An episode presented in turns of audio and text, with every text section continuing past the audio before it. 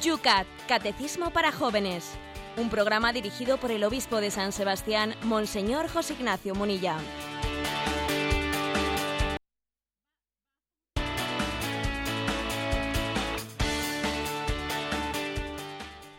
Buenos días, queridos amigos del Yucat. Comenzamos una mañana más en este viernes, primer viernes de mes, este programa que de lunes a viernes te acompaña todos los días en un formato que quiere desgranar punto a punto los números de ese catecismo para los jóvenes.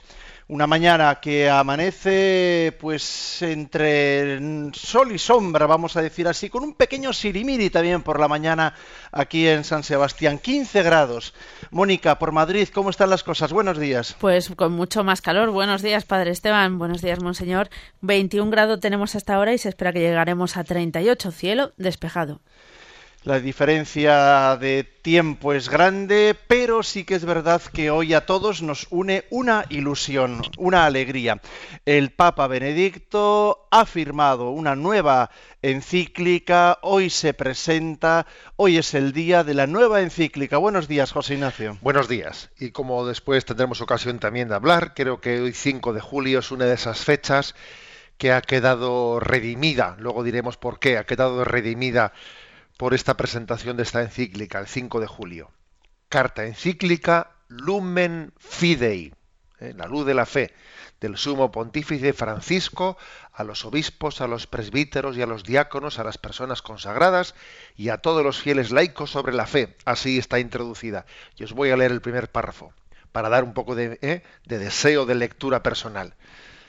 La luz de la fe, la tradición de la Iglesia ha indicado con esta expresión el gran don traído por Jesucristo, que en el Evangelio de San Juan se presenta con estas palabras, yo he venido al mundo como luz, y así el que cree en mí no quedará en tinieblas.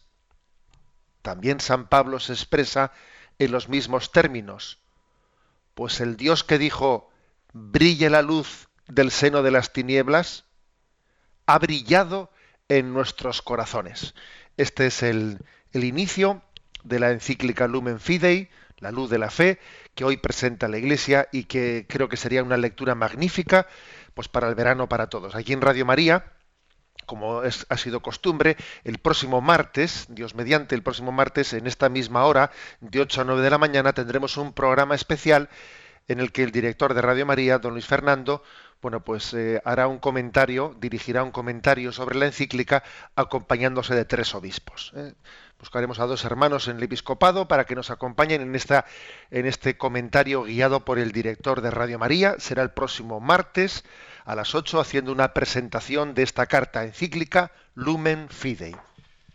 Primera carta primera carta del Papa Francisco, primera encíclica, que nosotros a los que durante esta próxima hora nos envíen un correo electrónico poniendo en el asunto encíclica, vamos a enviársela por correo electrónico. Eh, todos los que nos mandéis durante esta hora un correo electrónico a yucat@radiomaria.es os compartimos esta carta que hoy en distintos idiomas se distribuye por todo el mundo.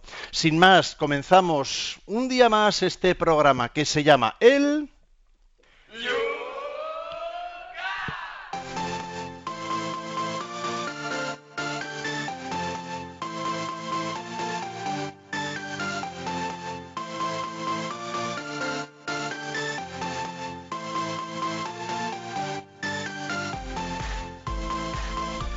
Comenzamos con los temas, con las preguntas, mensajes de las redes sociales, correos electrónicos. Por distintos canales nos llegan vuestras comunicaciones a lo largo del día y abrimos con ellos los primeros minutos del programa. Por ejemplo, la presidenta de la asociación Evangelio Invite, Margarita María Fraga, nos dice, el 5 de julio es fecha de triste aniversarios para toda España. 5 de julio de 1985, despenalización del aborto por el gobierno del señor Felipe González. 5 de julio del 2010, legalización del aborto como derecho de la mujer por el gobierno del señor Zapatero. El número de abortos en España se acerca ya a dos millones. Añadamos el destrozo social que esto conlleva en todas las personas involucradas en cada aborto, madre, padre, médicos, familiares, amigos, y tristemente los comentarios recientes de la vicepresidenta del gobierno actual del PP no nos dejan abrigar esperanzas de cambio para este, esta cruel situación. El aborto se ha convertido en una estructura de pecado social que aumenta su gravedad y la dificultad de erradicarlo, nos dice Margarita. Bueno, por eso he dicho en la entradilla que, esta encíclica, la publicación de esta encíclica el 5 de julio, quiere también redimir esta fecha ¿eh? de infausto recuerdo para, los españoles, porque está muy ligada ¿eh? al crimen del aborto y a esos dos millones, dos millones de niños a los que se les ha, de una manera brusca, brutal, se les ha impedido ver la luz. Bien, pues eh, decir que mm, este recordatorio es un recordatorio que nos tiene que hacer un llamamiento a nuestra responsabilidad. En la encíclica Evangelium Vitae, en el número 100 dice, ¿no? Jesús mismo nos ha mostrado con su ejemplo que la oración y el ayuno son las armas principales y más eficaces contra las fuerzas del mal. Y ha enseñado a sus discípulos que algunos demonios solo se expulsan de este modo. Por tanto, tengamos la valentía y la humildad de orar y ayunar para conseguir que la fuerza que viene de lo alto haga caer los muros del engaño y la mentira que esconden a los ojos de tantos hermanos y hermanas la naturaleza perversa de comportamientos y de leyes hostiles a la vida y abra los corazones y propósitos e intenciones inspirados en la civilización de la vida y del amor. Esto nos dice la encíclica Evangelium Vitae diciendo, a ver, que es que hay ciertos demonios que solo pueden ser expulsados con la oración y el ayuno.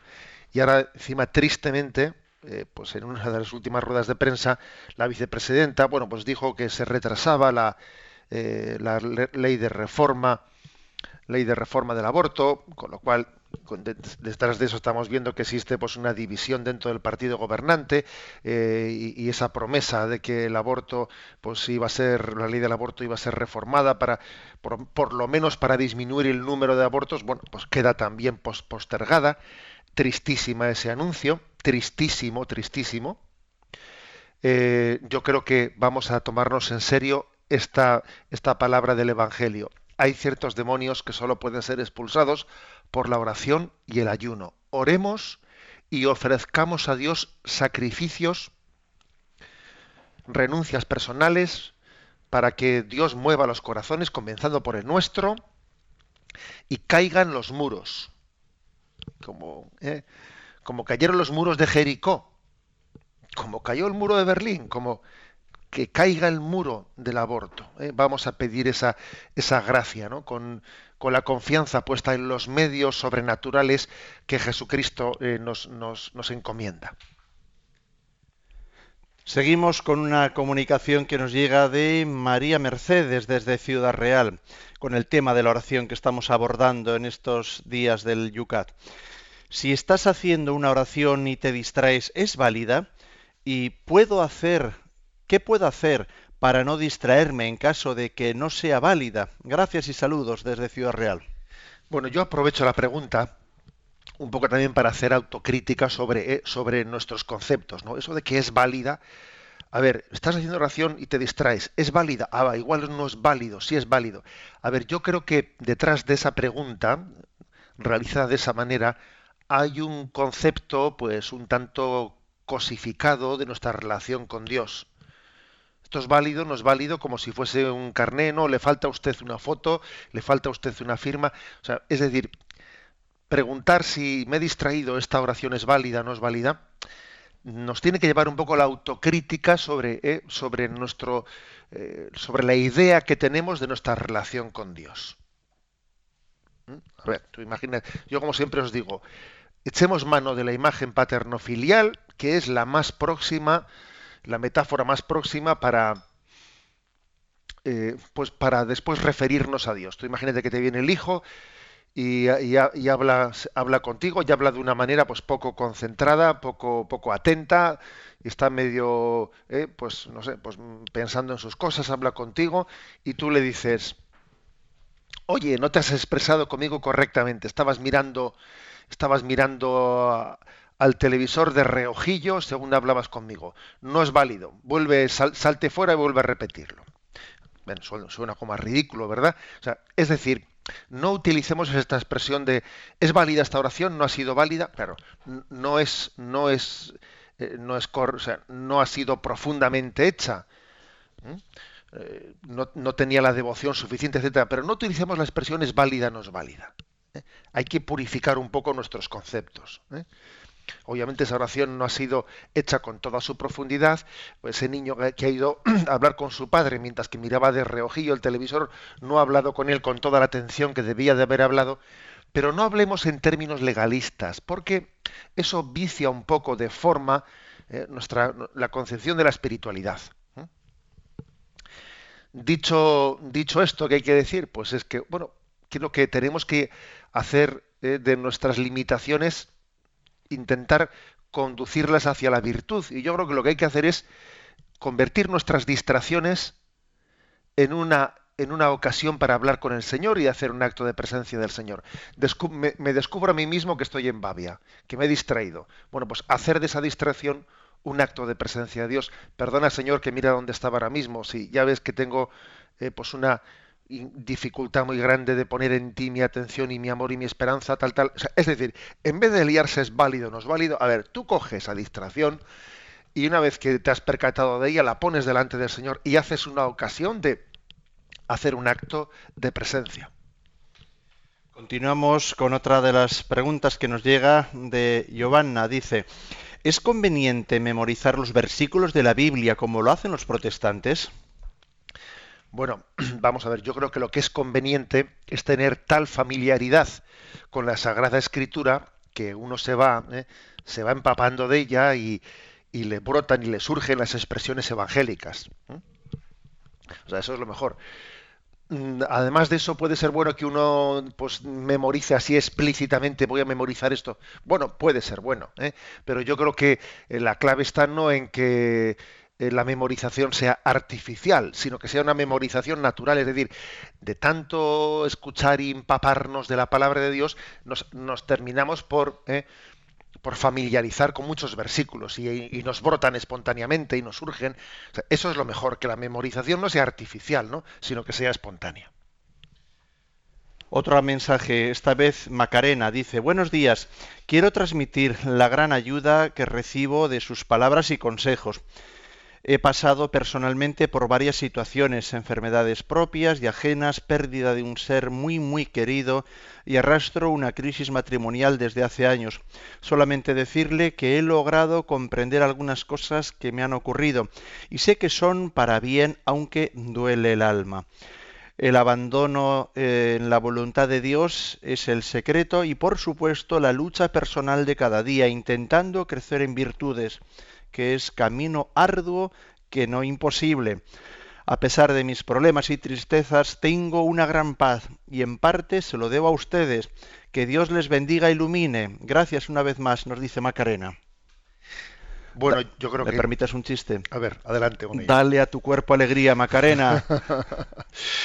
Bien, pues eh, la verdad es que yo creo que lo más importante del testimonio de Macarena es decir, a ver, eh, que aquí hay que mm, interiormente la vida espiritual nos tiene que llevar, nos tiene que conducir a un camino de, eh, abrazar la cruz de nuestra vida. ¿eh? La oración auténtica, la vida espiritual auténtica, es la que te, te lleva ¿eh? a desposarte con la vida. O sea, no a huir de ella, sino a desposarte con la, con la vida, ¿eh? con la vida real y concreta y las circunstancias concretas en las que Dios te ha plantado. ¿eh? O sea, la auténtica espiritualidad es la que te reconcilia ¿eh? pues con tus circunstancias y no te lleva a huir de ellas. Que no quiere decir que no te duela, que no te quiere decir que... No, no, pero quiere decir que la, la santidad tiene que pasar por el abrazo de la realidad. De mis circunstancias, de mis limitaciones, de es que la santidad tiene que pasar por ahí, ¿no? Por eso, bueno, pues bendita experiencia de, eh, de, de, oración, bendito acompañamiento de Radio María, bendito, que nos lleva a una espiritualidad real de, de bueno, decir, Señor, lo acepto, lo acepto y lo ofrezco. Yo creo que estas dos expresiones son la clave de una auténtica espiritualidad. Señor, lo acepto. Señor, te lo ofrezco. Las dos cosas, ¿no? La aceptación de nuestras circunstancias y el ofrecimiento de nuestra vida a Dios. Mira qué correo nos dice. Soy Agustín, uno de esos amigos que usted ignora tener. Hace tiempo me topé con la carta que le adjunto. Dicha carta la eché en el olvido una vez leída, pero últimamente, tras la muerte de una joven amiga de nuestra familia, no paro de darle vueltas. Esta amiga, después de mucho sufrir con un cáncer, murió hace poco tiempo, francamente rebelada, es decir, en aparente rebeldía no quiso recibir sacramentos, eh, alguno, ninguno antes de la muerte, y expuso bien claro que no quería misas después de su muerte. Dejó a tres hijos pequeños, además de a su querido marido. Excelentes personas ambos. No llego, no llego a entender y mucho menos a aceptar el designio de Dios. Yo pienso que cuantos cuando nos encontremos con nuestro Padre bueno, algunos pedirán justicia, hay hombres justos, y otros, como este bruto que le habla, que le tocará pedir misericordia. Pero, ¿qué pasa con las personas que aun siendo buenas no quieren justicia ni misericordia? Un abrazo en Cristo Jesús. Bueno, pues bien, nos cuenta una experiencia dura, eh, Agustín, de haber acompañado pues una muerte en circunstancias duras, ¿no? De esta mujer con tres niños pequeños, pues que vivió una rebeldía, ¿no? En ese pues en torno a su muerte, que no quiso recibir los sacramentos, que incluso pidió que no se celebrasen misas por ella. Es una situación dura. ¿eh?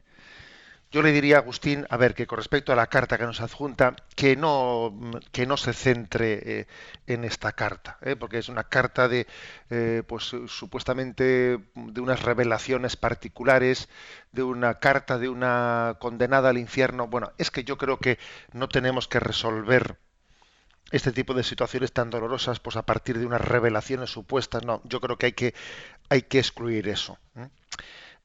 más bien, lo que yo creo es que, mire, existe una providencia, la providencia de que esta es una familia, la familia de Radio María, que es una familia en la que hay vínculos, eh, pues yo diría, de, compartir cosas, como compartir esta historia que usted ha hecho, que muchas almas orantes que ahora mismo eh, están escuchando este programa, muchas almas orantes, habrán entendido que este es un caso serio, que una muerte en esta situación, pues es una eh, pues es un fallecimiento duro con alguien que aparentemente aparentemente no pues ha, fallecido pues con un rechazo de, eh, de la voluntad de Dios de querer no quiero que recen por mí no quiero que y ha muerto como en rebeldía no bueno pues yo creo que también ha sido providencial que usted eh, haga haga esta pregunta aquí en público y nosotros sin conocer de quién se trate oremos por este caso oremos. Aquí hay muchas almas orantes que han escuchado esto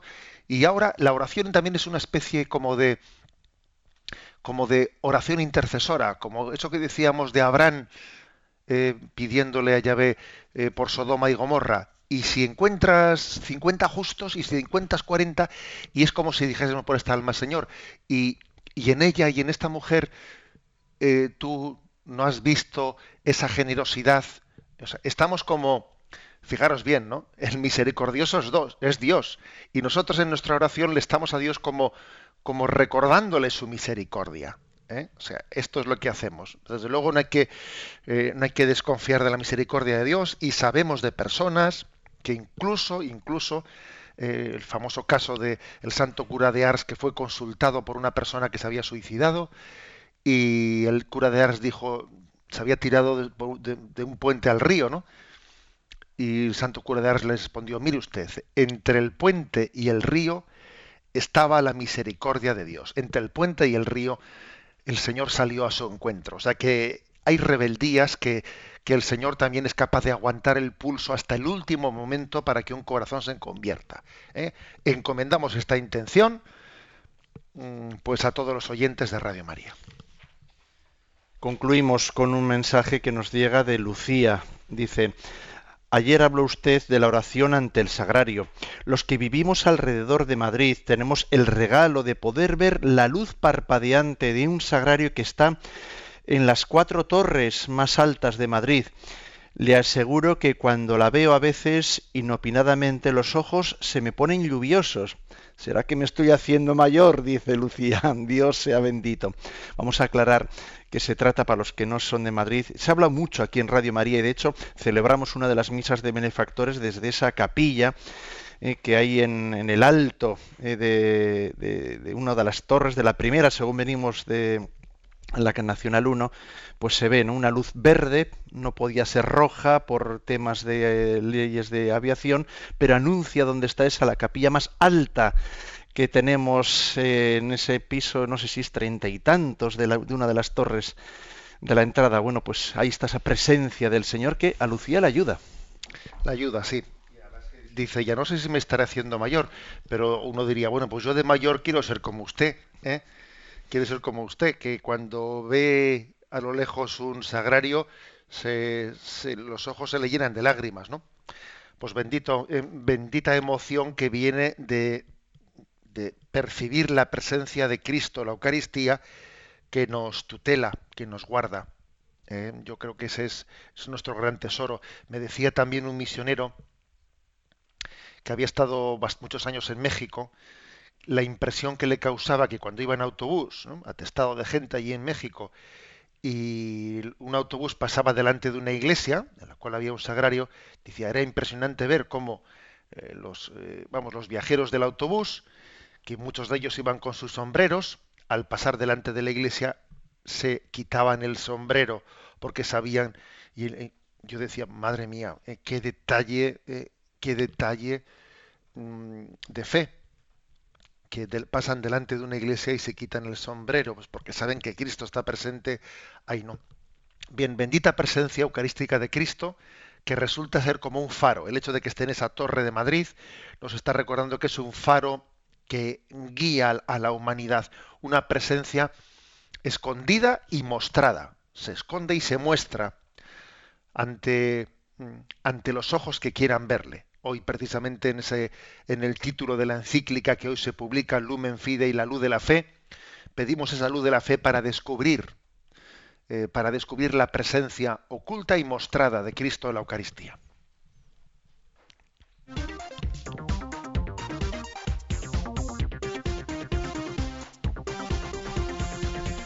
Hemos recibido, José Ignacio, una lluvia de correos electrónicos a yucat.radiomaria.es solicitando esa encíclica Lumen Fidei. Cumpliremos nuestra promesa, no lo duden.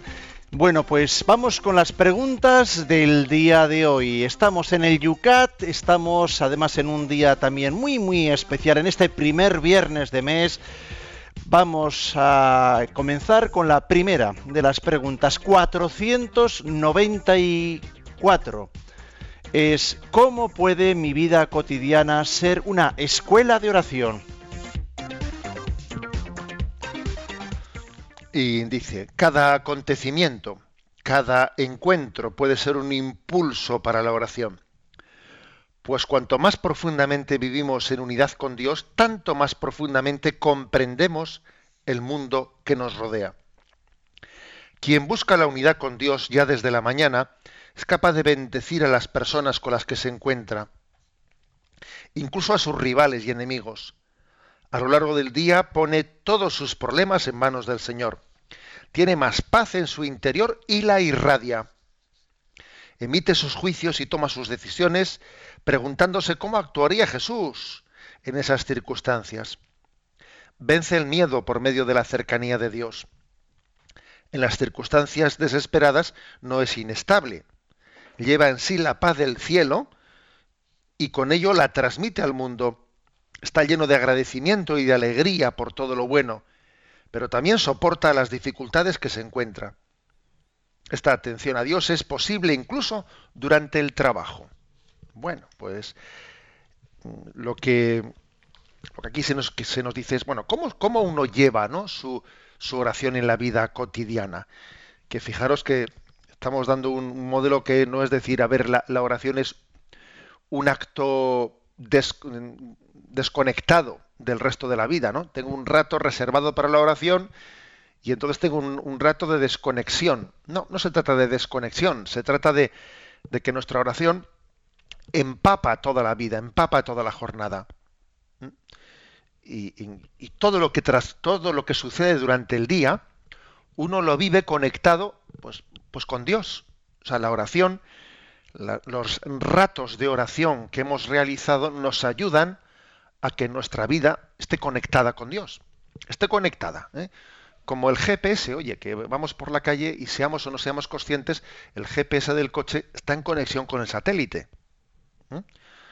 A veces el cacharro habla, dice, tire para la derecha, tire para la izquierda, pero muchas veces va callado. Pero aunque vaya callado, está conectado. ¿Eh? Algo así, ¿eh? y, con perdón de la imagen si no, eh, si no es respetuosa. Pero, es decir, el ideal del cristiano es estar en plena en plena conexión con Dios. De vez en cuando esa conexión se hace más explícita porque habla, pero está en permanente conexión. Y eso además se nota, se nota que hay conexión, pues porque nos da más capacidad de comprender el mundo que nos rodea, de, como dice aquí, pensar según, según el Señor, mirar el mundo con los ojos que Él lo mira, juzgar las situaciones según el juicio, según el criterio evangélico, superar miedos, angustias, uno se da cuenta que tiene otra serenidad, pues porque está unido a Dios, tiene otra serenidad. ¿Mm? Transmite paz, o esta persona transmite paz, esta persona transmite alegría, esta persona, ¿qué tiene este, no? Que transmite esto, ¿qué tiene? Pues que está en conexión, que está en conexión con Dios, que no tiene apagado el GPS, que lo tiene encendido. Bueno, este es el ideal de la oración. Y además cuando la oración se hace desde el primer momento de la mañana, ¿no? Cuando uno comienza el día y comienza poniéndose en presencia de Dios, y ya de hecho se fue a la cama diciendo, Señor, en tus manos descanso, y pues ya tiene la capacidad de ir desde el primer momento de la mañana descubriendo a Dios. Señor, ¿qué me tienes reservado en el día de hoy? Eh, con las personas que, salgan a mi encuentro, quiero ser instrumento tuyo para ellas. Y sé también que ellas son instrumento tuyo para mí. ¿eh? O sea, es vivir la jornada en una clave, es vivir la vida en una clave distinta, ¿no? Eh, creo que em, la única manera, ¿no? de entender esto que estamos aquí explicando es hacer la prueba. Eh, ven y lo verás. ¿eh? Ven, experimentalo y lo comprenderás, ¿no? Lo que es vivir en presencia de Dios, lo que es mm, lo que es entender, ¿no? Entender su presencia. Eh, recuerdo que hace poco, que hace pocos días, ¿no? Pues me tuve una, una entrevista con un medio de comunicación que me hacían una entrevista y antes de la entrevista pues me habían estado sacando ahí fotos, ¿no? Como a veces hacen los periodistas, ¿no? Y cuando luego comenzó la entrevista, Claro, me dice el periodista, bueno, ¿y, y qué? me preguntó un poco por el sentido de, la oración, si un obispo reza o cómo lo hace, etcétera, ¿no? Y le dije, hombre, mientras que estábamos sacando esas, esas fotografías ahí, antes de empezar aquí la entrevista, cuando hemos hecho esa sesión fotográfica, pues yo estaba también rezando en mi interior, estaba pidiendo por ti, estaba por, por ti, por tu familia, ¿no? vi que el periodista se, le impresionó que yo dijese eso, ¿no? Le digo, es que la oración se hace, se hace empapando todo lo que hacemos. Si tú has venido aquí, pues también yo al Señor le hablo de ti. Es que es lo normal. ¿eh? Lo normal es que empapemos nuestra, ¿eh? nuestra oración, la empapemos de su presencia. ¿eh? Este es básicamente el, el, punto, el punto de cómo puede mi vida cotidiana ser una escuela de oración.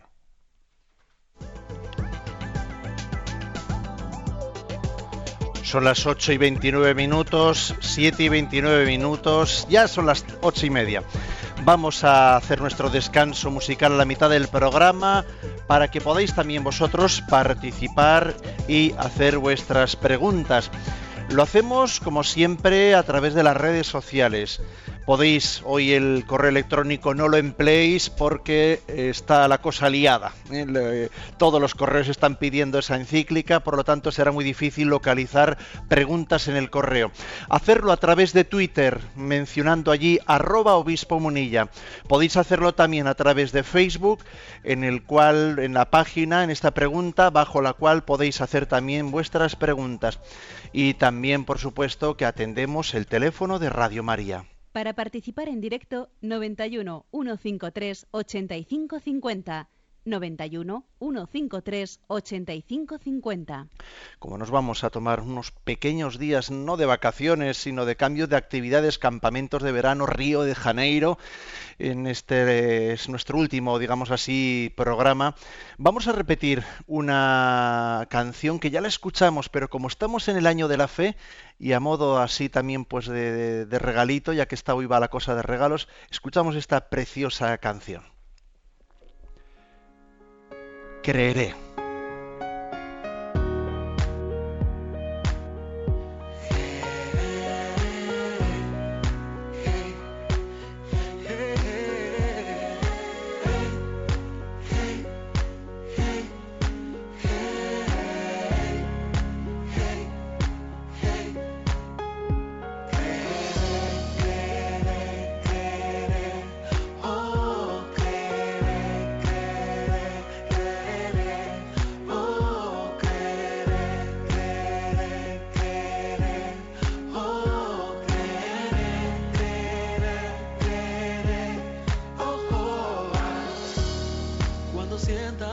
marchar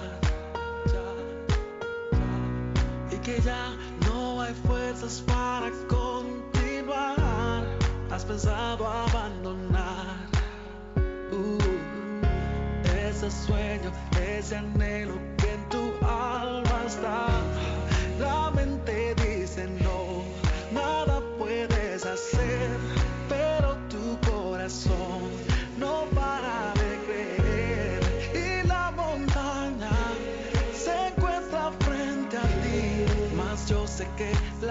Sarah.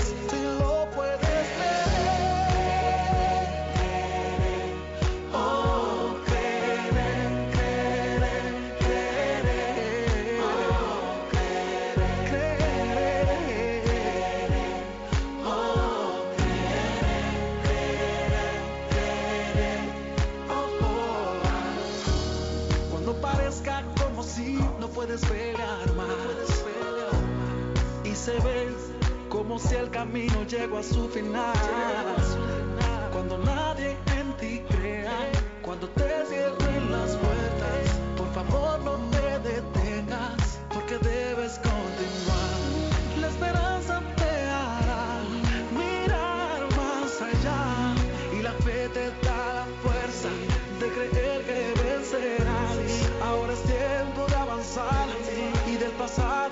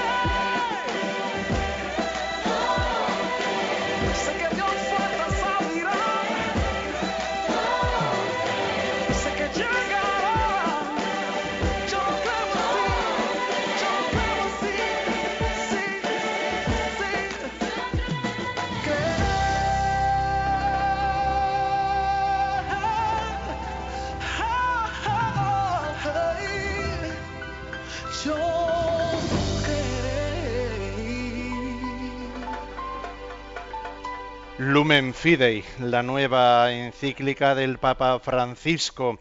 Creeré, nos dice esta canción, José Ignacio, de anillo al dedo, ¿no? Así es, es este día.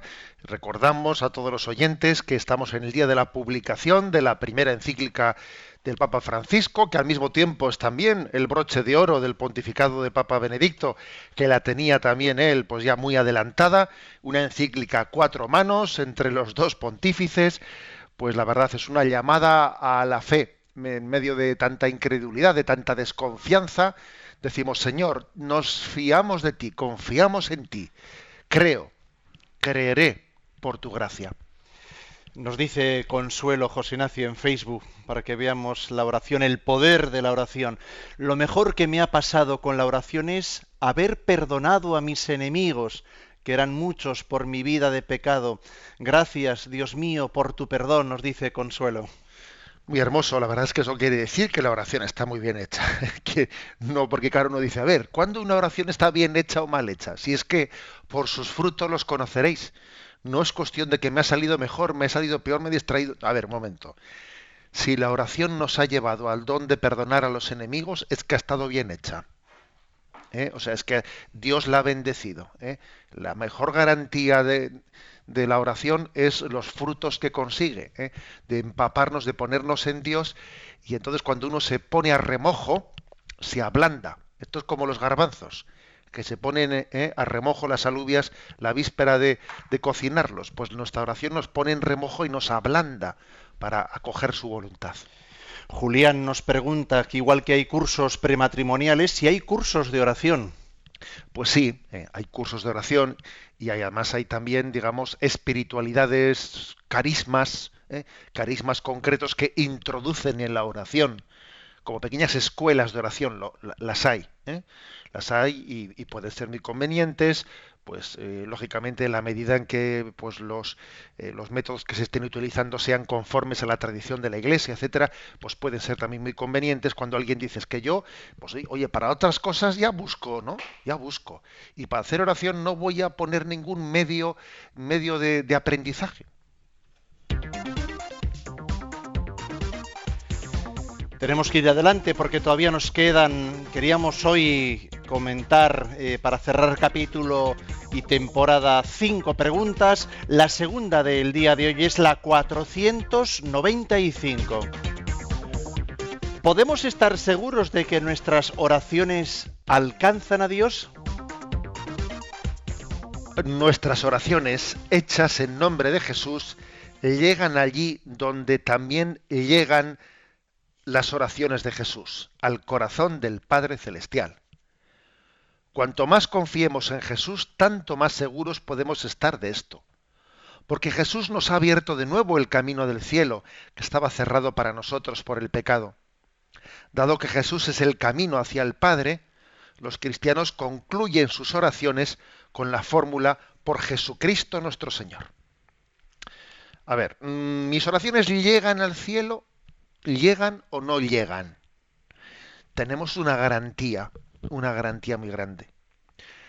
A ver si pongo un, e, eh, ejemplo, una imagen que, que, si es demasiado atrevida, pues olvidaros de ella. Es que claro, cuando uno dice llegan o no llegan, tiende a pensarse que esto es como una flecha, que cojo el arco, lanzo la flecha y dice, ¿llega la flecha o no llega? Claro, porque parece que lo que le hace llegar la flecha es si yo he, la he tensado el arco suficientemente, si he apuntado bien, a ver si la tensión del arco. No, es que en este caso, en este caso, la oración llega no solo porque yo la haya hecho bien, no solo porque yo haya tensado el, arco con suficiente fuerza o porque haya apuntado bien, es que la oración llega porque dentro de esa flecha, dentro de esa flecha, eh, hay, para entendernos, un GPS que la guía y es el propio Jesucristo. O sea, Jesucristo mismo, Jesucristo mismo está garantizando que mi oración, aunque tenga sus imperfecciones, que seguro que las va a tener, porque está hecha por mí, que soy un pecador, Él me garantiza que esa oración va a llegar hasta Dios. O sea que, que Él también está en la flecha que se lanza. No es que mi oración la lanzo yo, no, es que Jesús mismo está en esa flecha, porque decimos por nuestro Señor Jesucristo, tu Hijo, que vive y reina contigo la unidad del Espíritu Santo. O sea, que lo que yo rezo al Padre eh, no es una iniciativa meramente mía, es que es Cristo quien si lo dice al Padre. Es que obviamente hay una garantía de que va a llegar, porque es Cristo mismo la flecha que lo, que lo hace llegar. Él es el mensajero como Cristo es el mensajero que lleva mi oración dentro de la suya, hombre, entonces tengo garantía de que va a llegar, ¿no? He aquí, por lo tanto, he aquí la, eh, la, razón de ser de cuál es nuestra garantía. Cristo es la garantía de que nuestra oración llega al Padre.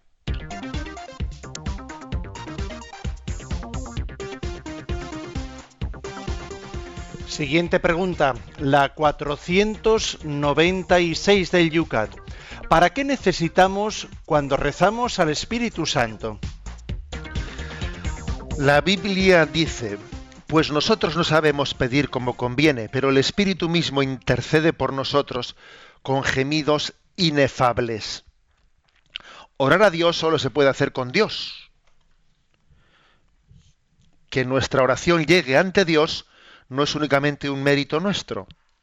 Los cristianos hemos recibido el Espíritu de Jesús, que anhelaba intensamente ser uno con el Padre, ser totalmente amor, escuchar plenamente al otro, entenderse mutuamente del todo, querer todo lo que quiere el otro.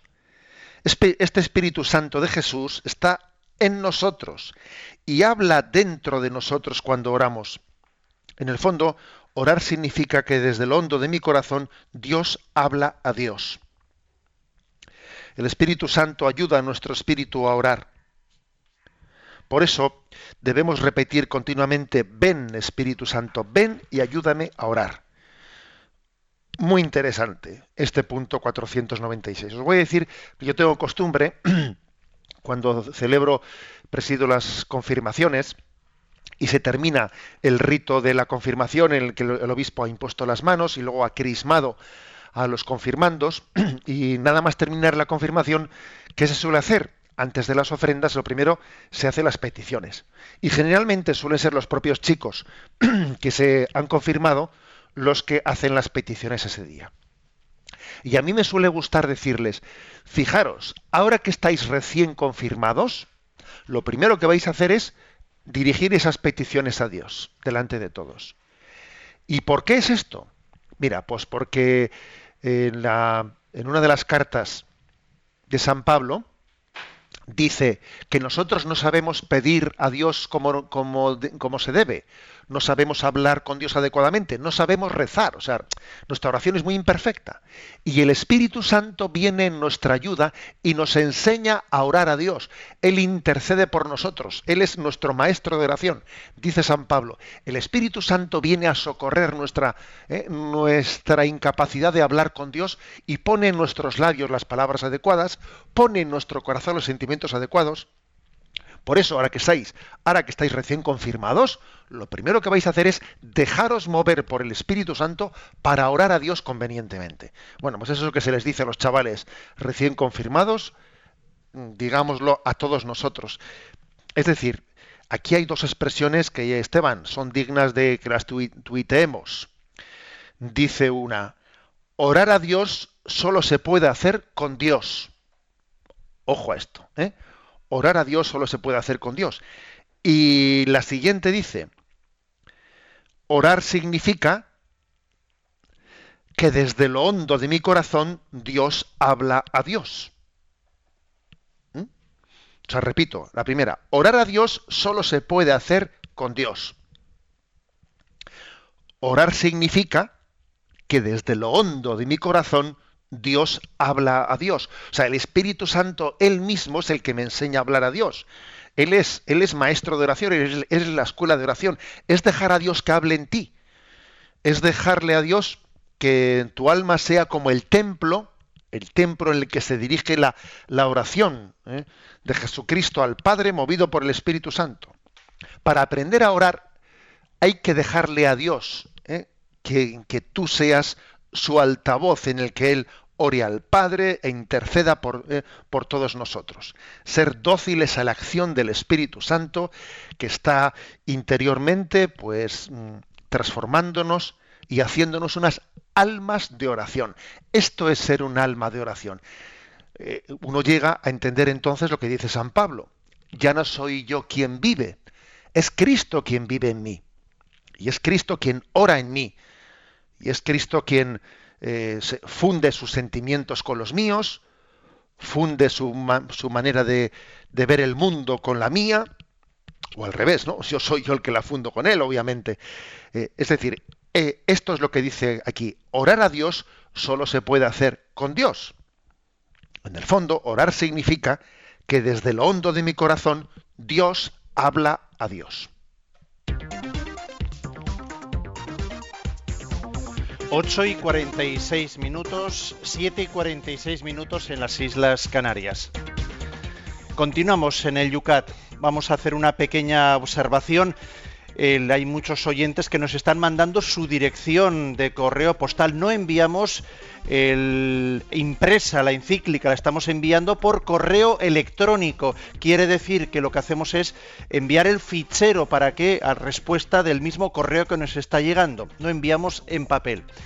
Continuamos. la pregunta 497 dice, ¿por qué nos ayuda a dejarnos guiar por los santos en la oración? Los santos son personas inflamadas por el Espíritu Santo, mantienen vivo el fuego de Dios en la iglesia. Ya en el tiempo de su vida terrena, los santos fueron orantes fervientes y contagiosos. En su cercanía es fácil rezar. Aunque no debemos nunca adorar a los santos, podemos invocar a quienes están en el cielo para que intercedan por nosotros ante el trono de Dios alrededor de los grandes santos se han formado escuelas particulares de, devoción, que como los colores de un espectro señalan todas, la luz pura de Dios. Todas parten de un elemento fundamental de la fe, para conducir cada una por una puerta diferente al núcleo de la fe y de la entrega a Dios. Así la espiritualidad franciscana parte de la pobreza de espíritu, la benedictina de la alabanza a Dios, la ignaciana de la decisión y la vocación. Una espiritualidad por la que uno se siente atraído según sus características personales es también una escuela de oración. Bueno, los santos, dice aquí, ¿eh? son personas inflamadas por el Espíritu Santo que mantienen vivo el fuego de Dios en la iglesia. Una definición potente. La verdad es que el Yucat sirve para hacer definiciones precisas y existenciales. ¿eh?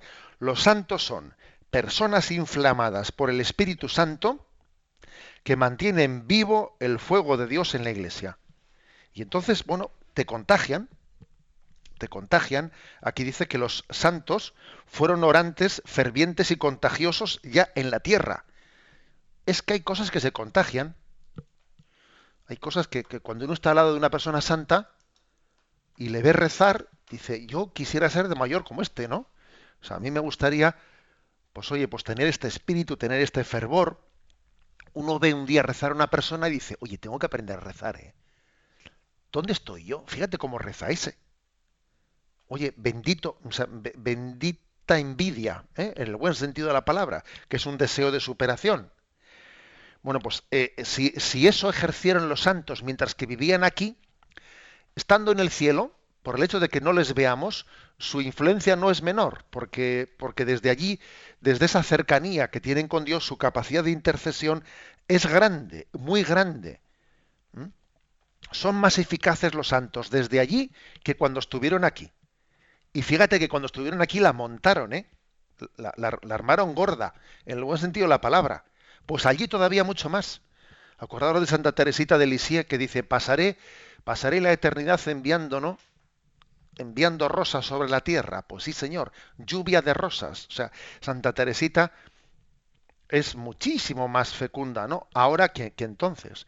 Y lo mismo digamos, por ejemplo, del Padre Pío. Fíjate si el Padre Pío organizó lo que organizó mientras que vivía aquí, ¿no? Todas las peregrinaciones de la gente que iba a buscarle. Bueno, pues eso no era nada comparando con lo que ahora puede ejercer junto a Dios. O sea, tienen los santos esa capacidad de contagio y de intercesión. Que como precisa aquí muy bien, nosotros a los santos no les adoramos. No, lo tenemos muy claro. Les invocamos como intercesores, pues porque como dice aquí, son personas inflamadas por el Espíritu Santo que mantienen vivo el fuego de Dios en la iglesia. Y otra cosa, aquí nos dice, qué hermoso es el espectro del arco iris. ¿eh? Hay un arco iris que en el fondo lo que ha hecho ha sido desdoblar el color, o sea, la luz. La luz se, eh, al, pasar por ese filtro del agua, entonces se desdobla. Bueno, esas son las espiritualidades. Es como la luz, la luz transparente que se ha desdoblado en el arco iris. Esas son las espiritualidades. He ahí la espiritualidad ignaciana, la espiritualidad benedictina, la espiritualidad franciscana, carmelitana, etcétera, etcétera. Es la luz transparente que al pasar por un espectro se desdobla en el arco iris, ¿no? Esas son las espiritualidades, cada una de las cuales está reflejando un aspecto determinado, ¿no? De ese misterio de la riqueza infinita de Dios. Y cuando son las 8 y 52 minutos, 7 y 52, acometemos el último punto del programa de hoy, 498. ¿Se puede rezar en cualquier parte? Sí, se puede rezar en cualquier parte. Sin embargo, un católico siempre busca los lugares en los que Dios habita de modo especial. Estos son sobre todo las iglesias católicas donde nuestro Señor está presente bajo las apariencias, especies de pan en el sagrario o tabernáculo. Es muy importante que oremos en cualquier parte, en el colegio, en el metro, en mitad de una fiesta, reunidos con los amigos. Todo el mundo debe estar penetrado de bendición pero igualmente importante que acudamos a los lugares sagrados en los que Dios, en cierto modo, nos espera para que descansemos junto a Él y seamos fortalecidos, plenificados y enviados por Él. Un verdadero cristiano no, no, hace sin más turismo cuando visita una iglesia. Permanece un momento en silencio, ora a Dios y renueva su amistad y su amor a Él. Ojo a esto último, ¿eh? Ojo a esto último. Un cristiano no va a la iglesia de turismo. Es un, ahora que estamos en verano, vamos a decirlo, yo a las iglesias en las que entre, en el periodo de vacaciones, yo no soy un mero visitante. ¿eh? No. Sé que entro en el templo de Dios y busco, busco su presencia. Y en primer lugar busco dónde está el sagrario. Y es lo primero que hago al entrar en un templo y, hago ¿no? esa visita. Eh, los obispos solemos tener también la costumbre, porque a veces también el signo público que haga el obispo ayuda. ¿eh? Pues por lo que tiene de público, pues vas a una, iglesia, a una visita pastoral y pues igual el párroco te espera en la puerta o lo que sea, ¿no? Y lo primero, vamos al sagrario, ¿eh? y vamos directamente al sagrario y postrarse. Bueno, eso que solemos hacer los obispos al entrar en una iglesia es como un, un signo vivo de, haber identificado ¿eh? el lugar, el corazón de esa iglesia. Por lo tanto, dos afirmaciones. Se puede, se debe de rezar en todo lugar, en toda circunstancia, yendo en coche, eh, estando, descansando, etcétera. Todo momento es adecuado para orar a Dios. Todo momento es adecuado. Pero es, pero es verdad que uno tiene que buscar también sus lugares, eh, entre comillas, favoritos, ¿no? especiales. Porque para que en todo momento sea capaz de hacer oración, tiene que haber, tiene que haber, ¿no? La, eh, tiene que haber el momento específico de ello. Decir, yo no rezo porque todo es oración, yo no tengo costumbre de hacer oración porque en toda mi vida es oración. A ver, eso es mentirse a sí mismo. A mí me conviene tener momentos explícitos de oración, si es posible, delante del Santísimo Sacramento, mejor, para que así pueda ser verdad algún día ese ideal de que todo es oración y mi vida está en su presencia.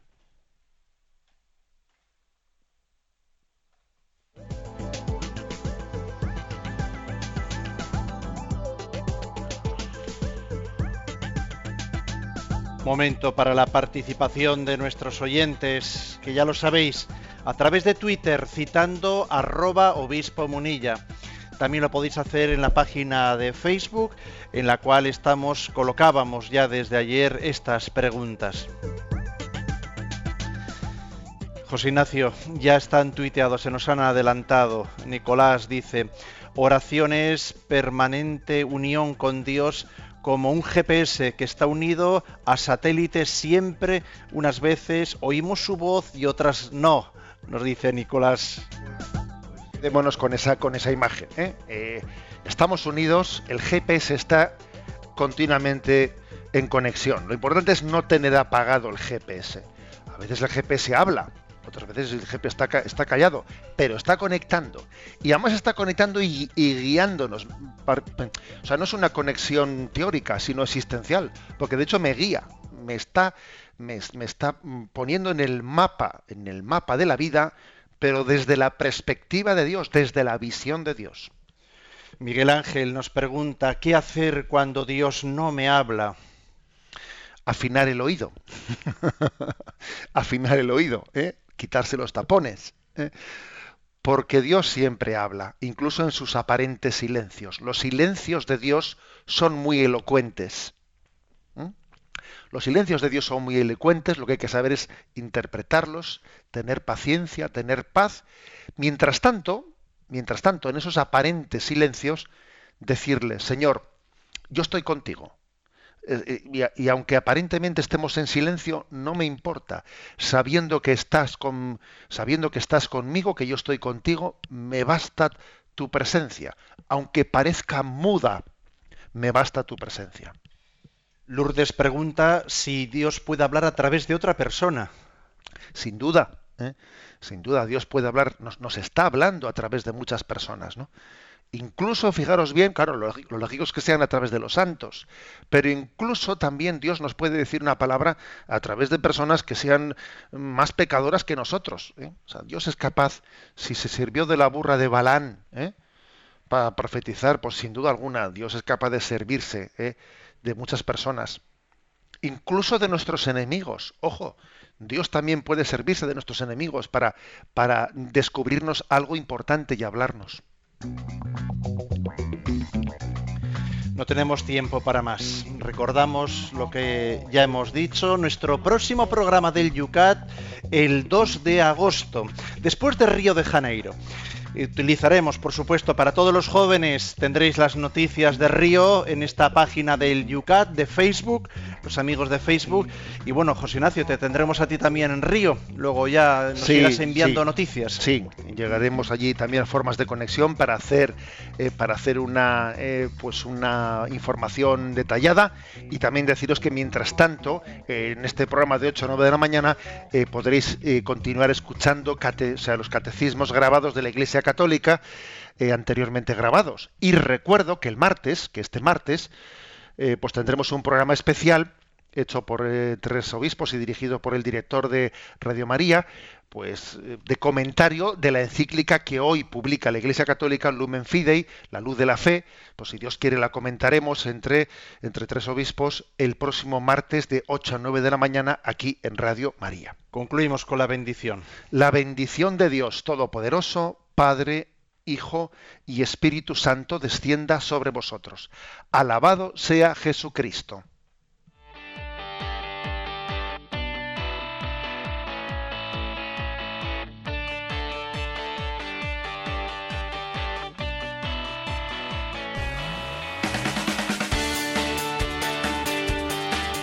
Y así finaliza en Radio María Yucat un programa dirigido por el obispo de San Sebastián, Monseñor José Ignacio Monilla.